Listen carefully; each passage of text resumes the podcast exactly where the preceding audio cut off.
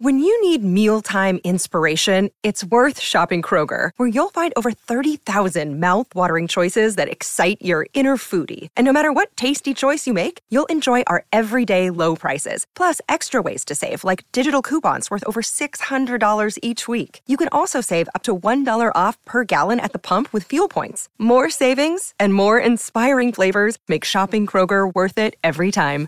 Kroger, fresh for everyone. Fuel restrictions apply.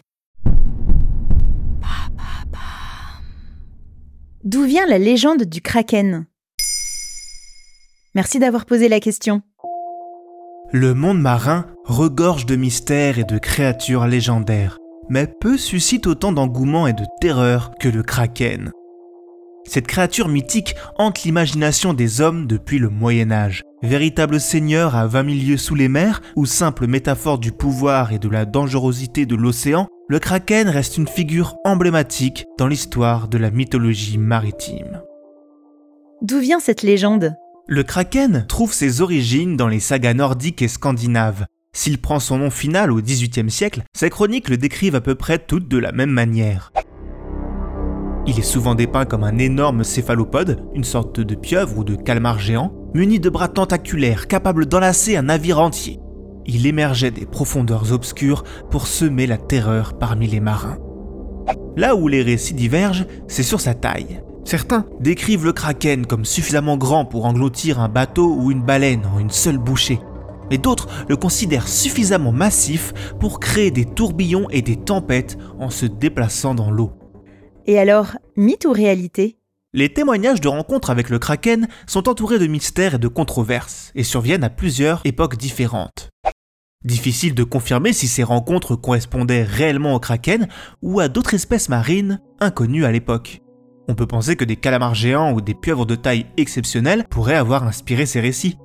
Reste que de nombreux témoignages font état de créatures marines gigantesques.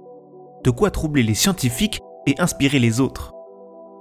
Pour son roman 20 milieux sous les mers, Jules Verne reprend à son compte la véritable rencontre en 1861 du navire français Alecton avec un céphalopode de 6 mètres de long au nord-est de Tenerife dans l'Atlantique.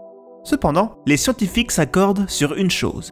Il existe bel et bien un calamar géant qu'ils nomment l'Architeutis dux. Non, à quoi ressemble-t-il? C'est une créature mystérieuse qui se terre dans les abysses du Pacifique et de l'Atlantique, à 5000 mètres de profondeur. On l'a filmé à seulement deux reprises. La première fois, en 2006, c'est grâce à des scientifiques japonais. Et en 2012, une chaîne de télé nord-américaine a également pu capturer des images de la créature de manière brève.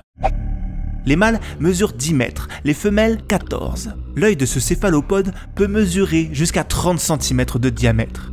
C'est le plus grand du règne animal. Mais qu'on se rassure, la créature n'a encore emporté avec elle aucun navire au fond des océans. Pour le moment. Maintenant vous savez, un épisode écrit et réalisé par Jonathan Oppard. Ce podcast est disponible sur toutes les plateformes audio. Et si cet épisode vous a plu, n'hésitez pas à laisser des commentaires ou des étoiles sur vos applis de podcast préférés.